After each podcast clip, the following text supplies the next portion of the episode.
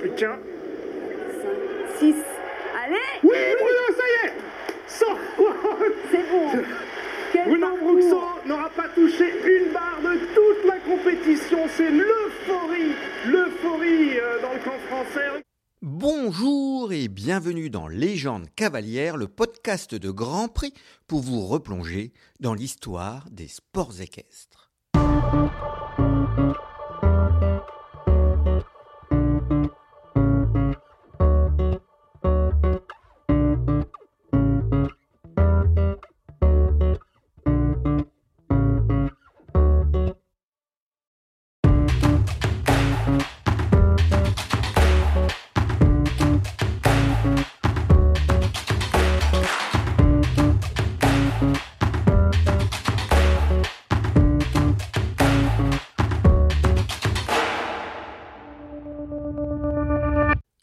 Pascal Boutreau, journaliste passionné par l'histoire du sport. Dans ce nouvel épisode, je vous propose de repartir en 2004 et de nous envoler vers Milan, dans le nord de l'Italie, pour revivre un moment d'histoire pour l'équitation française. Cette année-là, Bruno Bruxo offre à la France son premier et toujours unique succès en finale de la Coupe du Monde de saut d'obstacle, une compétition pourtant créée en 1979. En selle sur dilemme de Sef, il s'impose alors devant des couples stars de la discipline comme Meredith Michaels-Berbaum et Shutterfly, ou encore Marcus Fuchs et Tinkas Boy. Révélation de l'année, Eugénie Angot et Sigal Dutailly s'invitent juste au pied du podium. Vous pouvez d'ailleurs réécouter l'épisode de Légende cavalière dédié à ce couple qui fit les beaux jours des vestes bleues à cette époque. Dans la seconde partie de ce podcast, nous aurons le plaisir de retrouver Bruno Bruxo qui a eu la gentillesse de répondre aux questions de Sébastien Roulier à l'occasion du Sunshine Tour de Verrer de la Frontera où il accompagnait sa fille Pauline. Cap sur le nord, dans la région des Flandres françaises. Issu d'une famille de neuf enfants, Bruno Bruxo y est né le 6 février 1959 à Bayeul. Son éducation s'est construite autour de la notion de travail. Pour financer ses premières leçons d'équitation, il fait les fumiers. Son premier cheval, il se l'offre pour 4500 francs avec son argent de poche récolté avec des petits boulots ou en vendant des cochons de la porcherie familiale qu'il a engraissés avec des pots de yaourt récupérés par son père. Isse lui, ce fameux premier cheval, lui offre un titre de champion de France deuxième catégorie à seulement 20 ans mais des coliques emportent le cheval à 11 ans. Bruno s'installe à Falampin, à une dizaine de kilomètres de l'île, dans une structure qu'il ne cesse d'agrandir et de développer. En concours, il accumule les bons résultats, comme lors de sa victoire en 1991 à Clermont, dans l'Oise, relaté dans le journal télévisé régional. Seulement deux cavaliers se sont retrouvés aux épreuves de barrage, une sélection où s'est imposé sur les six obstacles Bruno Bruxo. Un beau parcours pour ce cavalier encore en deuxième catégorie l'année dernière. Le cavalier a acheté Starky d'Anchin, fils de Dardar, comme le regrettait Isselui. Le revoilà proche du haut niveau.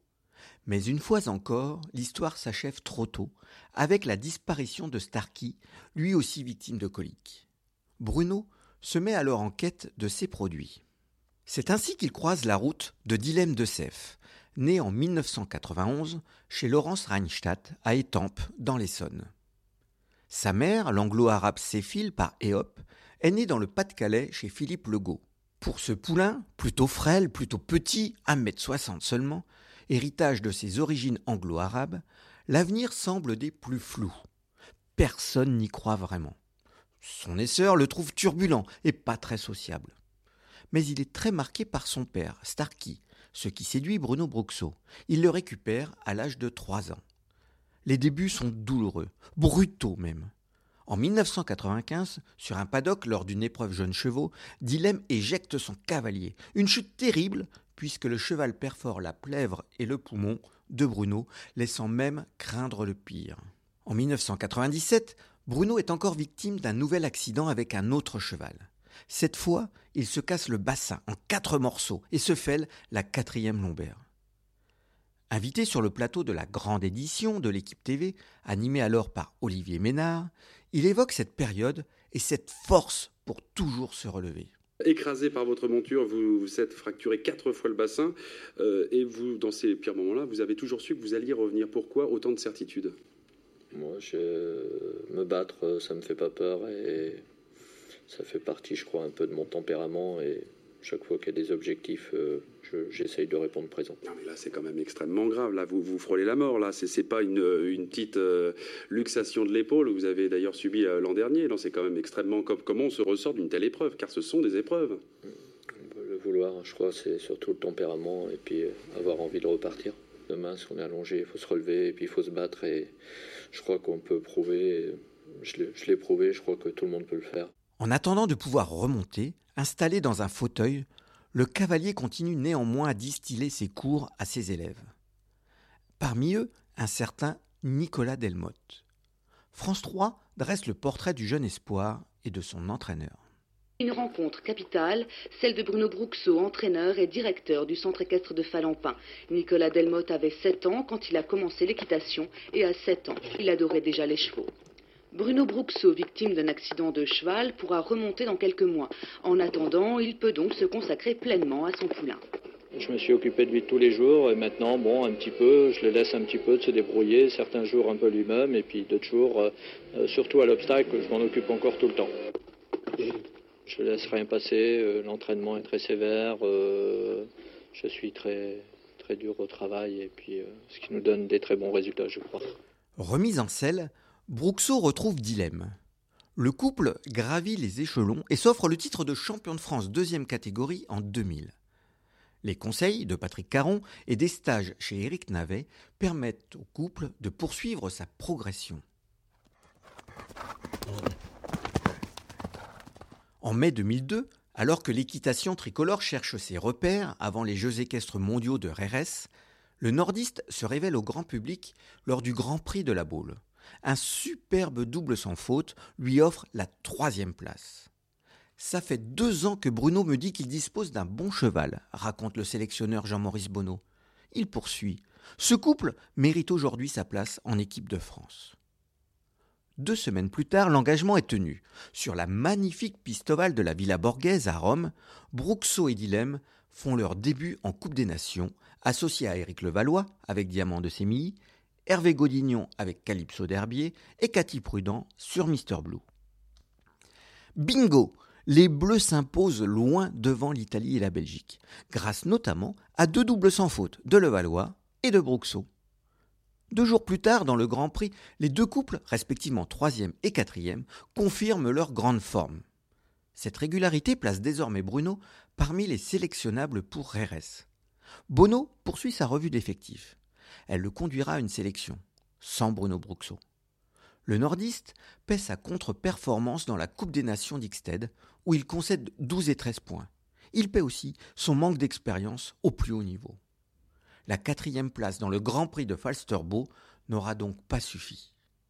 Le 19 septembre, la France sera sacrée championne du monde, puis Eric Navet décrochera l'argent individuel. Cette heure de gloire est d'ailleurs à revivre dans un précédent épisode de Légende cavalière.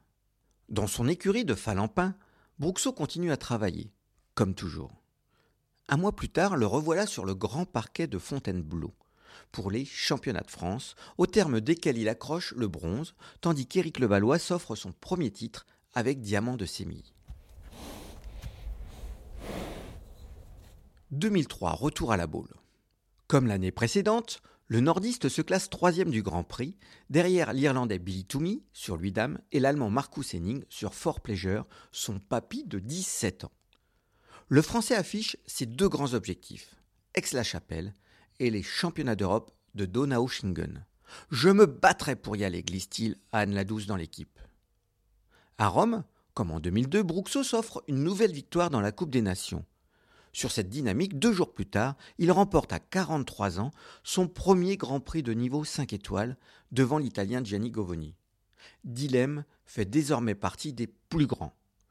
Sur France 3, une employée des écuries de Falimpin le décrit. Il n'est pas du tout comme les autres, il est très fin, très sensible, très près du sang. Il ressemble pas à un cheval de sport et c'est ça qui fait qu'il est, qu'il est atypique. Et je pense que, de par sa particularité, euh, personne d'autre que Bruno pourrait le monter. Quelques minutes après son succès romain, le cavalier avance une fois encore son objectif principal, les championnats d'Europe. Avec toujours le même refrain, je vais me battre. Hélas, le sort va en décider autrement. Quelques jours avant de partir pour Aix-la-Chapelle, il chute et se luxe l'épaule droite. L'opération est inévitable. Le cavalier doit mettre pied à terre pour deux mois. Pendant ce temps, Dilemme est maintenu en forme par Nicolas Delmotte. De retour en piste en fin d'été, le couple termine deuxième de la Coupe des Nations de Rotterdam avant de remporter son deuxième Grand Prix majeur au CSIO 5 étoiles de Barcelone. L'hiver approche, place à l'Indoor et à la Coupe du Monde, son circuit phare. Une troisième place à Helsinki, une huitième à Berlin, une douzième à Genève, et pour finir, une deuxième place à Bois-le-Duc, derrière Ludger Berbaum et Goldfever, propulse le nordiste à la finale de Milan. Le temps des rêves. Le titre de l'article de l'équipe illustre parfaitement l'état d'esprit des Bleus débarqués en Italie. Avec cinq cavaliers qualifiés, Bruxo bien sûr, mais aussi Eugénie Angot, Hubert Bourdi, Jean-Marc Nicolas et Yann Candelet, le Français exilé au Canada, la France peut espérer remporter enfin ce titre. Seul Pierre Durand, deux fois deuxième avec Japlou en 1988 et 1990, et Philippe Rosier, deuxième en 1987, à Paris avec Giva, ont réussi à s'en approcher. On est préparé pour gagner, confie Bono. On part sans complexe.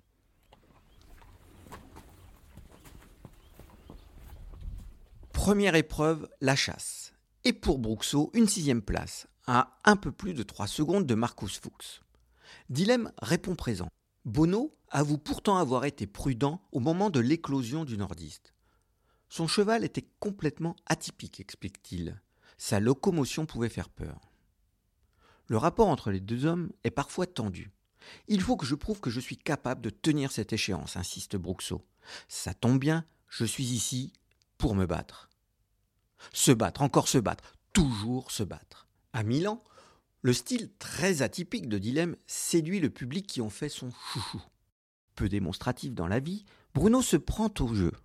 Vainqueur de la deuxième épreuve pour 3 centièmes au terme d'un barrage à 7, longtemps dominé par Candelet et Sweet Dream, il brandit sa bombe dès le dernier obstacle franchi et pas au grand galop. Le couple peut avoir des allures acrobatiques, mais rien n'est improvisé, souligne Bono. Au général, le voilà en tête, à égalité avec Meredith Michaels Burbaum et Shutterfly, 4 points devant Marcus Fuchs. Bruxo affiche sa détermination. Je suis là pour me battre. La bagarre sera très serrée, mais ça ne me fait pas peur. Tout le monde est prévenu. Dimanche 25 avril, jour de grande finale qui va bientôt devenir jour de gloire. Quelques heures avant, le cavalier téléphone à Éric Navet. Il a besoin d'être rassuré sur l'approche du grand rendez-vous qui l'attend. La première manche, dessinée par le chef de piste italien, Uliano Vezzani, est difficile. Seuls quatre couples sortent sans faute, dont Bruxo et Michael Sberbaum. Ayant fauté, Fuchs se retrouve à distance. La seconde manche décidera du vainqueur. Avant-dernier à s'élancer, Bruno entre en piste. Sur Equidia, Xavier Debreuil et Virginie Coupéry-Eiffel sont aux commentaires. Là, c'est la pression à bloc. Maintenant, c'est Bruno Bruxo qui part avec Dilemme de Cef. Quel suspense. Alors, ils ont deux barres d'avance sur Marcus Fuchs. Exactement. Deux barres d'avance. Ils ont, c'est ça le truc. c'est Et que- ils n'ont pas touché une seule barre depuis le début de la compétition. Pas une barre sur la chasse, pas une barre vendredi dans l'épreuve de type Grand Prix, pas, pas de barre en première manche là. Fantastique. Extra. Ouh Bon sursis sur le numéro 1. Juste histoire de. Voilà, de se dire que rajouter un voilà, avait On n'est pas du tout à cran. de suspense. Oula. Oh là là là là. Oh, puis c'est un coup qui est tellement euh, spectaculaire. Ah oui. Original et spectaculaire. Qui donne tout ce qu'il a. Oh, attention, attention, parce que 5 foulées. qui est haut. difficile derrière. Oh en principe, c'était pas le et- et, on entend les gens qui crient dans le public. Un petit peu comme nous d'ailleurs, je crois. Attention. Gros obstacle. Vertical. 4, 5 foulées.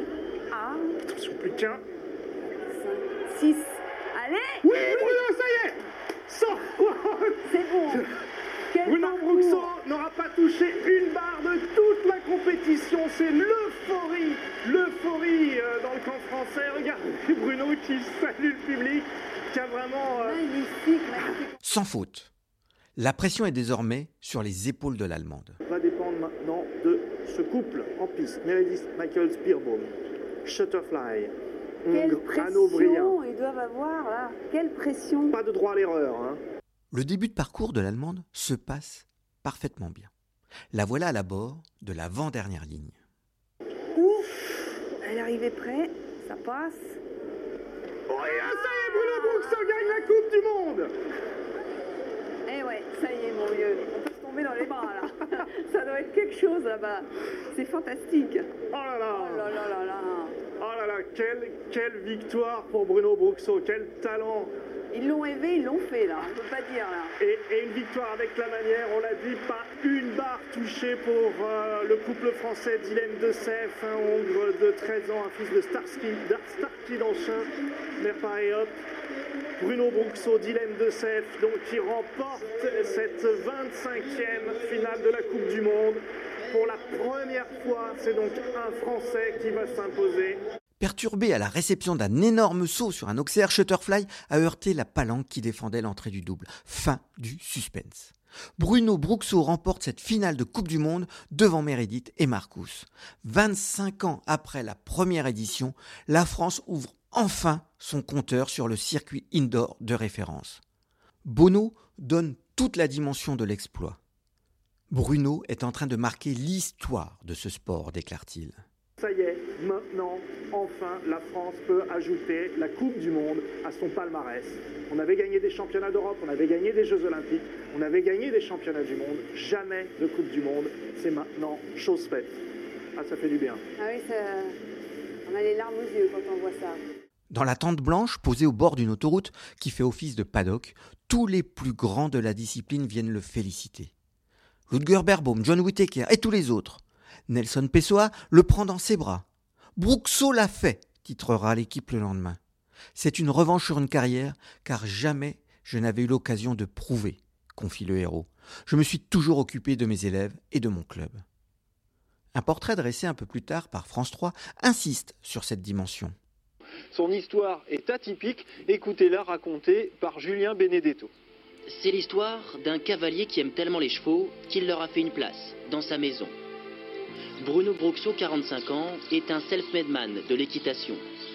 À l'âge de 10 ans, il vend quelques cochons de la ferme familiale pour s'offrir son premier cheval. 35 ans plus tard, il est à la tête d'un des plus grands centres équestres de la région, ici à Falampin. Et bien plus que les trophées, ce dont le champion est le plus fier, c'est son école d'équitation. J'ai démarré par là et je fais toujours très attention euh, aux gens qui démarrent euh, parce que j'adore ça et puis j'adore encadrer euh, et donner des conseils aux jeunes et puis voir les jeunes évoluer parce que bah, la roue tourne et, et j'ai envie que ça continue et que les gens se sentent bien chez moi. À 2 heures du matin, le voilà justement de retour à Falampin. Tout est éteint. Le centre semble être complètement endormi. Erreur. D'un coup, tout s'illumine. Des banderoles sont accrochées partout. La fête est belle, intense. Grand moment d'émotion. Le champagne coule à flot jusqu'au bout de la nuit. Ou presque. Car à 8 heures, Bruno est déjà en piste pour faire travailler ses élèves. Aucun risque de perdre le sens des réalités. Je garde les pieds sur terre, explique-t-il. Je viens d'un milieu ouvrier et quoi qu'il arrive, je resterai simple. Je suis Bruno et je resterai toujours le petit Bruno. Pourtant, les sollicitations ne manquent pas. France 3 vient lui rendre visite dans ses écuries. C'est gentil, merci. Encore des félicitations. Depuis ce matin, le téléphone de Bruno Bruxo n'arrête pas de sonner. Tout juste rentré de Milan, le nouveau champion du monde de saut d'obstacle en salle analyse sereinement sa victoire d'hier. Euh, en arrivant là-bas, le cheval sautait très bien et puis, au fur et à mesure, en avançant dans la compétition, je me suis dit, bon, on peut peut-être avoir une chance de monter sur le, une marche du podium et puis, bon, on est monté sur la plus haute, tant mieux. Au repos, Dilem est dispensé des CSIO de la Baule et de Rome. Il fait son retour cinq semaines après son exploit à Lucerne, en Suisse, avec une deuxième place dans la Coupe des Nations. Fin juin, il a rendez-vous à Fontainebleau pour les championnats de France, une étape primordiale sur la route d'une sélection pour les Jeux olympiques d'Athènes. Bruno Bruxo y croit. Il le confie d'ailleurs, toujours sur France 3. Voilà 30 ans qu'il s'entraîne et avec sa victoire d'hier, il peut rêver à de nouveaux titres. On verra les échéances dans l'année. Maintenant, je ne sais pas, c'est l'entraîneur national qui pourra répondre, mais Aix-la-Chapelle, c'est sûr, normalement ça j'y vais, et après les JO, je ne sais pas encore. Ça serait un rêve, les JO bah, Ça serait super. À Fontainebleau, en embuscade après la chasse, il profite de la deuxième épreuve pour se replacer juste derrière Michel Robert, égalé d'Ozay. Une finale fautive le prive du titre, Navet s'imposant avec Dollar du Murier. Mais sa médaille d'argent renforce encore un peu plus ses rêves olympiques. Le 21 juillet, Jean-Maurice Bonneau annonce sa sélection. Seront du voyage en Grèce Florian Angot avec First Delaunay, Eugénie Angot avec Sigal du Tailly, Éric Navet avec Dollar du Murier et Bruno Bruxo avec Guilhem de Sèvres.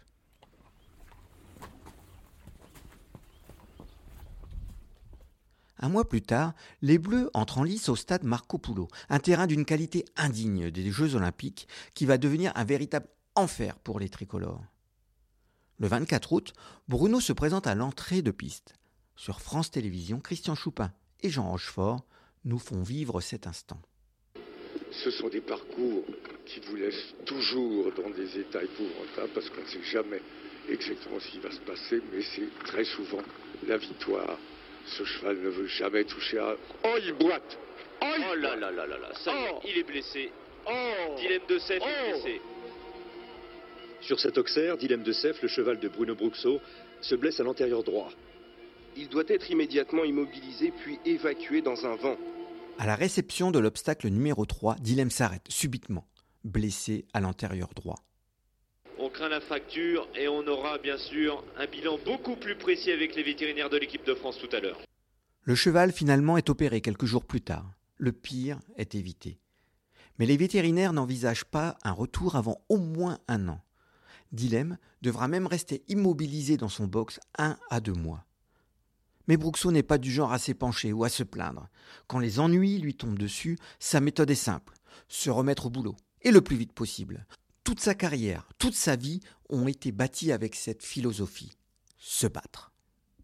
Aujourd'hui, Bruno Bruxo a repris la direction de son centre équestre. Il a digéré la terrible déception des JO. Ce n'est pas son premier coup dur et à chaque fois, il a su rebondir. Je débarré euh, un peu avec la force des bras. J'ai mes parents euh, qui m'ont toujours obligé à, travailler. Je peux que les remercier aujourd'hui. Euh, Je n'ai jamais rien eu de facile. Tous les gens qui sont autour de moi, j'ai un très grand groupe d'amis dans le club et c'est extraordinaire, c'est une grande famille. Qualifié d'office pour la finale de la Coupe du Monde programmée à Las Vegas, il s'envole avec Hooligan de Rosil, un étalon de 10 ans. Une fois encore, il épate tous les spécialistes avec une très honorable 15e place sur ce cheval encore peu expérimenté, vendu quelques mois plus tard au marchand néerlandais Jan Tops. À Falampin, Dilem poursuit sa rééducation. Tout semble bien se passer. Cinq mois plus tard, le cavalier de Falampin a retrouvé le sourire. La blessure au tendon a été bien soignée. Dilemme peut à nouveau marcher. Euh, on refait une rééducation sur le, une heure par jour à deux heures euh, en marchant sur du macadam, sur un sol très dur. Et pour l'instant, euh, tout se passe au mieux et ça va dans le bon sens. Aujourd'hui, la blessure est résorbée.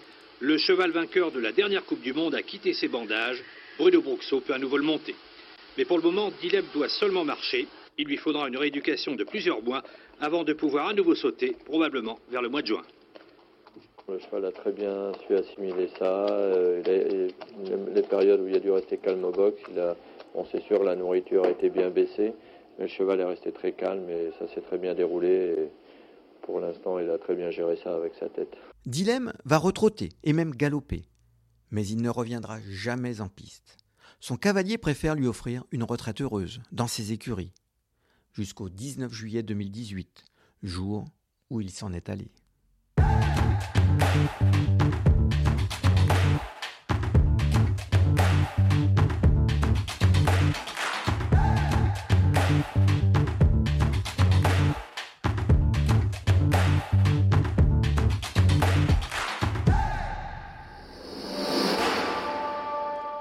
Il est désormais temps de retrouver Bruno Bruxo au micro de Sébastien Roulier.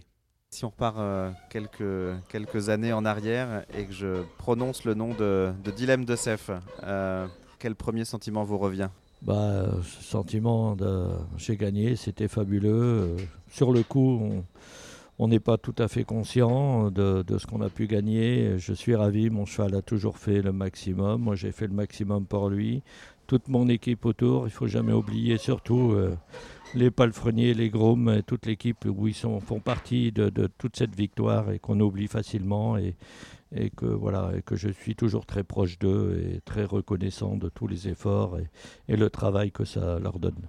Comment est-ce que vous l'avez découvert ou rencontré ce cheval? Euh, J'avais le père Starky d'Anchin qui est mort euh, assez rapidement de colique à 8 ans et après il avait fait très peu de produits et j'ai essayé de racheter tous les produits et l'éleveuse est passée à la maison avec le cheval, on l'a fait sauter en liberté, il sautait tout à fait normal mais bon j'étais arrêté sur l'idée de tous les racheter. Donc euh, voilà. Et après, on a avancé progressivement dans la carrière, et puis voilà où il en est arrivé. Ça, dit euh, très sûrement quelque chose de votre caractère, quand même, de vous dire que vous avez monté le père, vous avez monté son oncle aussi. Il y a d'autres histoires de cavaliers qui ont racheté comme ça des produits, mais se dire je, veux des produits de cet étalon parce que j'y crois, euh, c'est pas rien. Pourquoi cette passion pour cette famille d'anglo-arabes J'ai monté énormément de jeunes chevaux et je me suis aperçu que les chevaux, quand on se rapprochait assez fort du sang, alors c'est pas toujours facile de les travailler, de les dominer, mais ils ont un vrai réflexe, un sens de la barre et, et voilà, aujourd'hui, de plus en plus, ça continue à évoluer comme ça, mais j'ai toujours été assez branché là-dessus des chevaux intelligents et qui sont faits pour ça. Voilà. Comment s'est passée la, la, formation de Dilemme? Tout aurait pu s'arrêter, ou en tout cas pour vous, quand il, quand il avait 4 ans, c'est ça? Tout à fait. Malheureusement, on faisait un concours jeunes chevaux, pas loin de la maison, et, et il y avait les ateliers de la ville de Seclin, et avec un genre de scie circulaire, et ça faisait un bruit très, très spécial et vraiment affreux dans les oreilles. Le cheval était très inquiet. J'ai attendu, vu qu'il était midi, et j'ai demandé, les gens m'ont dit qu'ils avaient terminé. Je suis parti ressauter un petit auxerre et le, le, les machines se sont remis en route et le cheval est parti à deux foulées contre ma main. J'ai resserré les doigts, mais il est parti contre ma main et c'est comme ça qu'on est tombé dans les barres. Après, malheureusement, oui, on avait comme médecin une fille qui était en cinquième année et, et qui a fait une grosse erreur en me mettant sous oxygène, vu que j'avais le poumon perforé et la plèvre touchée. Voilà. Combien, combien de temps ça vous a pris pour vous remettre de, de ça? Je suis quelqu'un de, de, de, guerrier, donc euh, j'ai été assez rapide dans tout ça. Je crois qu'au bout de trois mois, j'ai commencé à retourner. C'est sûr que les côtes faisaient des fois un peu mal, mais voilà. Il faut savoir que les jeunes chevaux, c'est sûr, c'est comme des enfants qu'on apprend à marcher. On peut vite arriver à un petit accident, des petits problèmes. Pour ça qu'il y a beaucoup de cavaliers qui n'aiment pas monter les jeunes chevaux. Maintenant, on apprend énormément en montant des jeunes chevaux et, et c'est, je trouve super qu'on on peut former nos chevaux nous-mêmes et les ramener là-haut. Euh, voilà, que de démunir des fois certains cavaliers. Et il ne faut pas oublier que quand même, les, je crois que les, on parle souvent des grands chevaux, mais il faut parler aussi des couples. Bien sûr. Je crois que c'est très important. Est-ce qu'à la suite de ça, vous avez gardé une, une peur? Oui, j'ai gardé une peur. J'avais eu d'autres accidents avant. Et, Oui. Et euh, voilà, et je me dis que tous les jours, voilà, il ne faut pas s'arrêter. C'était dur un petit peu au début. Je me suis mis quelques coups de pied dans le derrière moi-même. Et je suis parti. Voilà, j'ai un caractère très pour me battre essayer la compétition. J'adore dans tous les domaines. Bon, quelques années plus tard, vous avez été sacré euh, champion de France de deuxième catégorie au, au Touquet. Et là, euh, vous allez me dire ce que, ce que vous en pensez, mais on a pu avoir le sentiment que quelque chose s'était vraiment déclenché parce que dès l'année suivante, vous gagnez la Coupe des Nations de Rotterdam, ce qui est quand même un- une marche euh, un- supérieure par rapport à ce championnat de France de deuxième catégorie. Oui, je suis arrivé au Touquet, je me souviens très bien, où j'avais quatre couples normands derrière moi. et que on me disait toujours, voilà, on va l'avoir le dernier jour, on va l'avoir le dernier jour. Et j'avais toujours dans un petit coin de ma tête que j'ai dit, ok, je ne vais pas me laisser euh, marcher dessus. Et je me suis battu jusqu'au bout, j'ai gagné devant eux. Et j'y croyais toujours au cheval. Personne pensait qu'il allait pouvoir passer les grosses combinaisons parce que c'était assez spécial comme il sautait. Mais voilà, on, avait une très bonne entente et on était tous les deux des guerriers. Effectivement, c'était un, c'était un cheval de, de petite taille. Comment est-ce que vous décririez euh, sa technique et qu'est-ce que vous avez dû mettre en place justement pour, euh, pour lui permettre de pouvoir tout sauter?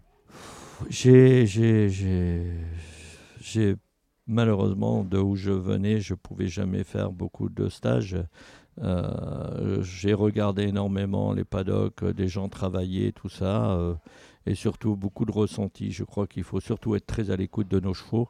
Le ressenti, euh, voilà, vous avez des gens, ils peuvent travailler 4 heures par jour, ils sont compétitifs, et d'autres gens peuvent en faire 12 heures par jour, et ils sont encore compétitifs.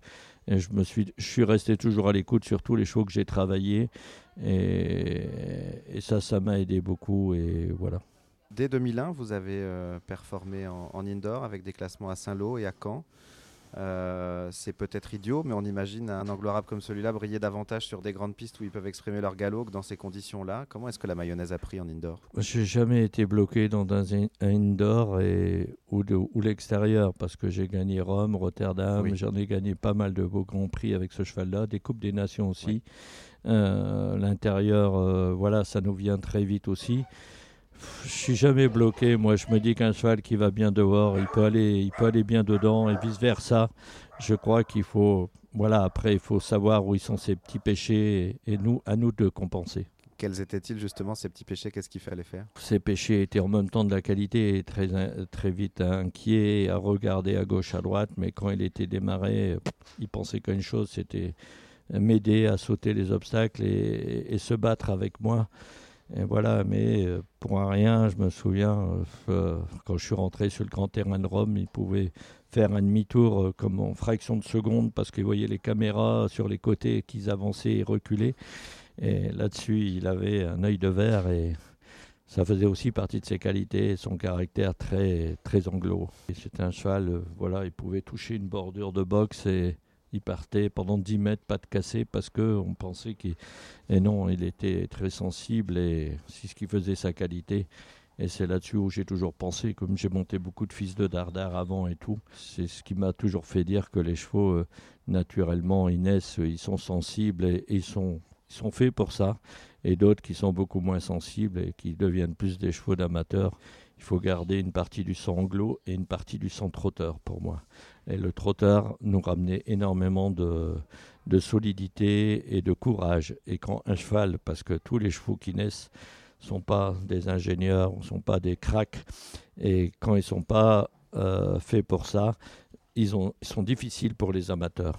Euh, alors vous l'avez dit, évidemment, vous avez aussi gagné de, très belles épreuves à l'extérieur. Je pense au Grand Prix de Rome et au Grand Prix de Barcelone, qui sont probablement les plus prestigieux. Barcelone où se tenait déjà la, finale des Coupes des Nations euh, à l'époque.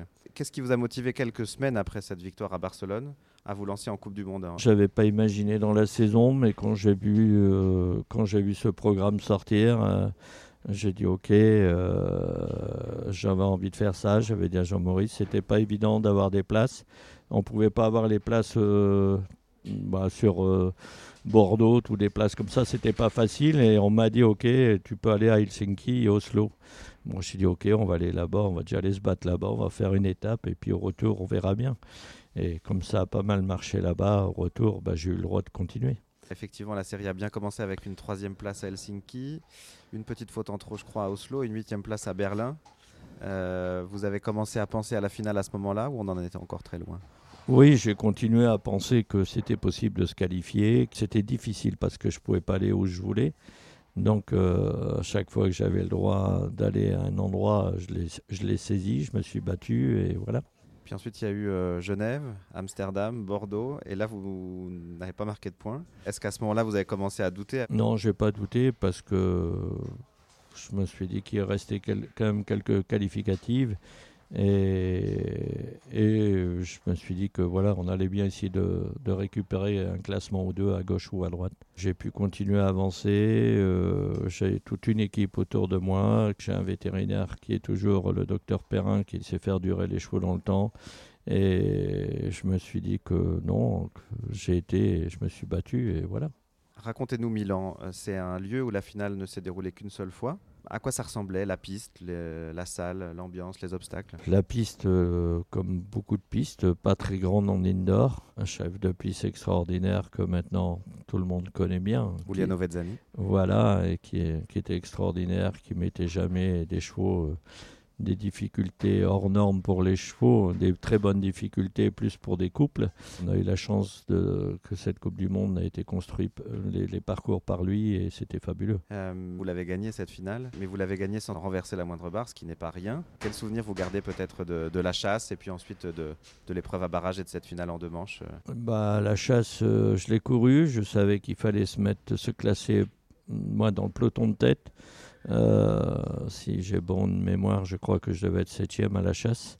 Après, le lendemain, on a une épreuve à barrage. J'ai eu, voilà, j'ai pu faire sans faute et à nouveau sans faute. Et là, je suis remonté, je crois, à la deuxième place avant la finale. Et puis la, la, finale, le parcours, je le trouvais, je me souviens bien, avec Hubert et tout, il y avait une ligne quatre foulées, tout le monde était bloqué sur cette ligne de quatre foulées. Et que moi, dans ma tête, j'ai dit, ok, moi je préfère faire 5 avec mon cheval. Et que j'étais par rapport, à ce qu'il ne pouvait pas faire les quatre, mais par rapport à la difficulté de l'entrée du double avec les sapins à l'intérieur. J'ai préféré re remettre une cinquième assez tôt. Et grâce à ça, ça m'a permis de pouvoir passer cette difficulté qui était, là et, et par, parmi tant d'autres dans le parcours. Et voilà. Et puis deuxième manche, bah euh, euh, je suis reparti avant-dernier. Et il y avait un, ce double de palanque qui était vraiment très fautif et délicat. Et voilà, le cheval a joué avec moi. Il était, il était guerrier comme moi. Et on, a, on, s'est donné à fond tous les deux.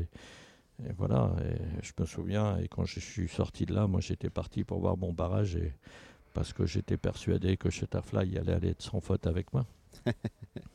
C'est ça, il faut, il faut quand même rappeler euh, que vos adversaires à l'époque s'appelaient euh, Rodrigo Pessoa, Meredith Michaels-Berbaum, Marcus Fuchs avec des, des, chevaux de légende comme, euh, comme Shutterfly, comme euh, Baloubé Durouet et donc comme Tinkas Boy.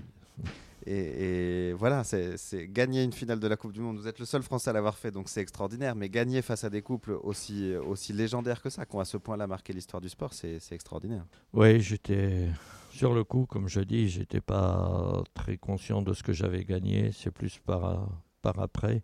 Et, mais j'étais ravi quand même. Et on était malheureusement pressé. Moi, Jean-Maurice était pressé de repartir parce qu'on avait un avion. Donc après la salle de presse, ça a été assez court et on a dû partir. Je sais que les Italiens n'étaient pas très contents là-dessus, mais c'était pas de ma faute. Et, mais il y avait un public euh, italien extraordinaire. Vous, vous parliez de Jean-Maurice justement. Quel, euh, quel rôle il a joué dans tout ça? Ah, Le départ avec Jean-Maurice a été très dur. Je me souviens. Euh, je sais qu'il y avait la bolle. Je voulais aller à la bolle. Et, là, euh, on courait au Mans, je me souviens très bien. Et je dis à Jean-Maurice, voilà, je voudrais aller à la bolle euh, parce que je crois que à l'époque, Hervé n'était pas très équipé en chevaux, d'autres cavaliers. J'ai dit donc je crois que j'ai une chance, je, je, me mettais au même niveau et pas devant eux parce qu'ils avaient déjà prouvé pas mal de choses. Et je me dis voilà, j'ai une chance, je voudrais bien faire partie de cela. Et puis il me dit euh, bah non, t'es pas encore euh, dedans, euh, il faut que tu prouves, pour ça que j'ai gardé ce mot-là, il faut que tu prouves à Jardy, il y a toi et Patrice Delaveau, que pour l'instant vous n'êtes pas pris. Et là j'étais devenu vraiment fou furieux, méchant, j'étais. J'ai fait voir que j'étais pas content du tout. Et voilà, j'ai été à Jardy et j'ai fait sans faute et sans faute. Je, plus, je crois que j'ai même gagné, je crois. Et je me souviens. C'était en 2001, ça, c'est ça? euh, Oui, je crois. Et il est venu pour me serrer la main. Je me souviens bien. J'ai dit non. J'ai dit non. C'est mon caractère. Désolé, c'était peut-être pas bien, mais je trouve que faire les jeux avant les jeux, c'est pas ma façon de voir les choses et dans le respect du cheval. Voilà. Bien sûr, et pour autant, il y, y, a une sélection à la boule, il y a toujours que 15 ou 16 couples, et un sélectionneur, il doit forcément faire des choix. Je sais que c'est pas facile pour eux, hein. c'est pas facile pour eux. Moi, simplement, quand je demandais une sélection, oui. euh, je demandais pour. Euh, quand j'estimais que j'étais presque prêt, euh, moins prêt pour moi, et que je partais pour me battre et pas pour aller me balader dans la ville. Et comme j'ai pu voir des fois. Bon, en tout cas, j'imagine que par la suite, euh, des, des, poignées de main et des embrassades avec Jean-Maurice, il y en a eu quelques, quelques autres bien plus chaleureuses que celle-là. Oui, parce que derrière, euh, derrière euh, j'ai été à la bolle, parce que du coup, j'ai été sélectionné. À la bolle, dans le Grand Prix, j'ai fait sans faute, sans faute. Je ne sais plus si c'était. Il y avait barrage à l'époque encore. C'était en et, deux manches, probablement. Deux manches.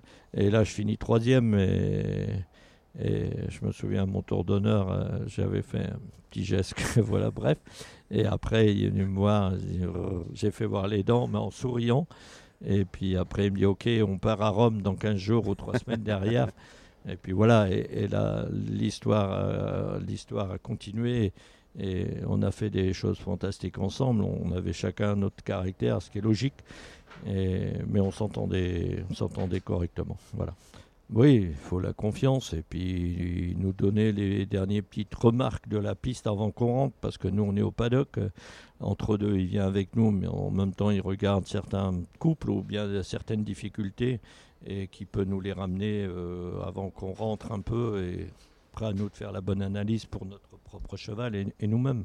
Pour revenir à cette victoire en finale de la Coupe du Monde, qu'est-ce qu'elle vous a apporté cette, cette victoire? Qu'est-ce qu'elle m'a ramené de la crédibilité vis-à-vis de beaucoup de cavaliers, de tous les gens qui étaient autour de moi. Les gens, déjà, toute mon équipe croyait en moi et, et ça a permis dans tout le monde du cheval, je crois, d'être un peu plus respecté. Et puis euh, surtout derrière avec Oligan, parce que euh, euh, je sais que Jean-Maurice m'avait dit non, non, tu n'as pas de chance d'aller avec lui à Las Vegas. Et j'ai dit je suis sélectionné, donc je ne vois pas pourquoi je n'irai pas. Et je finis quand même le meilleur couple là-bas. Et derrière, le cheval avait été racheté après par Yann Tops et les cavaliers derrière se sont aperçus qu'il était loin d'être évident et que j'étais pas les plus nuls à cheval. bon, il y, a évidemment un épisode qui est, difficile pour Dilemme, comme pour malheureusement d'autres chevaux. C'est les Jeux Olympiques d'Athènes. on va le rappeler, il s'est blessé en piste comme Dollar du Murier, comme quelques autres chevaux malheureusement. Comment on se remet d'un événement comme celui-là? C'est très dur, c'est très dur de se remettre de ça. Faut, voilà, la vie, la vie continue. Heureusement derrière il faut continuer à se battre et voilà, j'ai tout fait pour mon cheval pour qu'il puisse rester et passer une super retraite. Et Roland Perrin et la Veto de l'équipe de France ont été en, liaison constante ensemble. Il est rentré et Roland a tout fait pour que le châle revienne bien et puisse passer une retraite. Et je ne voulais pas repartir en piste. Je trouve qu'il avait donné assez et qu'il méritait sa retraite, même si c'était tôt. Je crois qu'à un moment, il faut le bien-être animal comme on parle aujourd'hui. Et il, a eu une super retraite, toujours le même box avec ses copeaux parce qu'il était sur copeaux. Euh, j'ai gardé jusqu'au bout et il allait tous les jours à son paddock. Il rentrait le soir, il était occupé comme on s'occupait de lui comme s'il allait en concours, à part qu'il montait plus dans le camion. Je crois que quand les chevaux ont fait quand même toute une carrière, ont voyagé en camion, il a fait pas beaucoup d'avions, mais il a quand même voyagé pas mal en camion et tout. Euh, les abandonner complètement, euh, ça marche je ne crois pas que c'est bien parce que on va dire, voilà, on peut pas. Moi, j'aime bien comparer, mais voilà, demain, c'est parce que les gens demain ont 70 ou 80 ou 90 ans qu'on doit les mettre dans une euh, un temps qui décède. Euh, voilà, je crois qu'il faut continuer à s'occuper d'eux et, voilà, comme on dit, ça fait partie de la famille. Vous restez, euh, on est en 2022, 18 ans après, bientôt. Le, seul Français à avoir gagné cette finale. Si vous aviez Grégory Cotard devant vous qui va dans quelques temps disputer la, la finale à, Leipzig, quel conseil vous, vous donneriez pour gagner cette finale? Je crois qu'il faut rien lâcher, il faut y croire jusqu'au bout et voilà. Il faut se préparer assez bien, euh, avoir un mental. Euh, moi, j'ai toujours su avoir le mental, euh, mais je crois qu'il faut être le plus simple possible et tout va bien. Merci beaucoup, Bruno Bruxo. Merci beaucoup, merci à vous, merci à Grand Prix. Et à bientôt. À bientôt. C'était un podcast de Grand Prix. Un très très grand merci à Bruno Bruxo, merci à Swan de Cam et à Sébastien Roulier pour leur très précieuse contribution. Merci à vous d'avoir écouté ce podcast que vous pouvez bien évidemment partager sur tous vos réseaux sociaux. Et n'hésitez surtout pas à le soutenir par votre vote et par vos commentaires sur les plateformes d'écoute. Vous pouvez également réécouter tous les précédents épisodes disponibles sur toutes ces plateformes. Et surtout, rendez-vous au prochain épisode de Légende cavalière.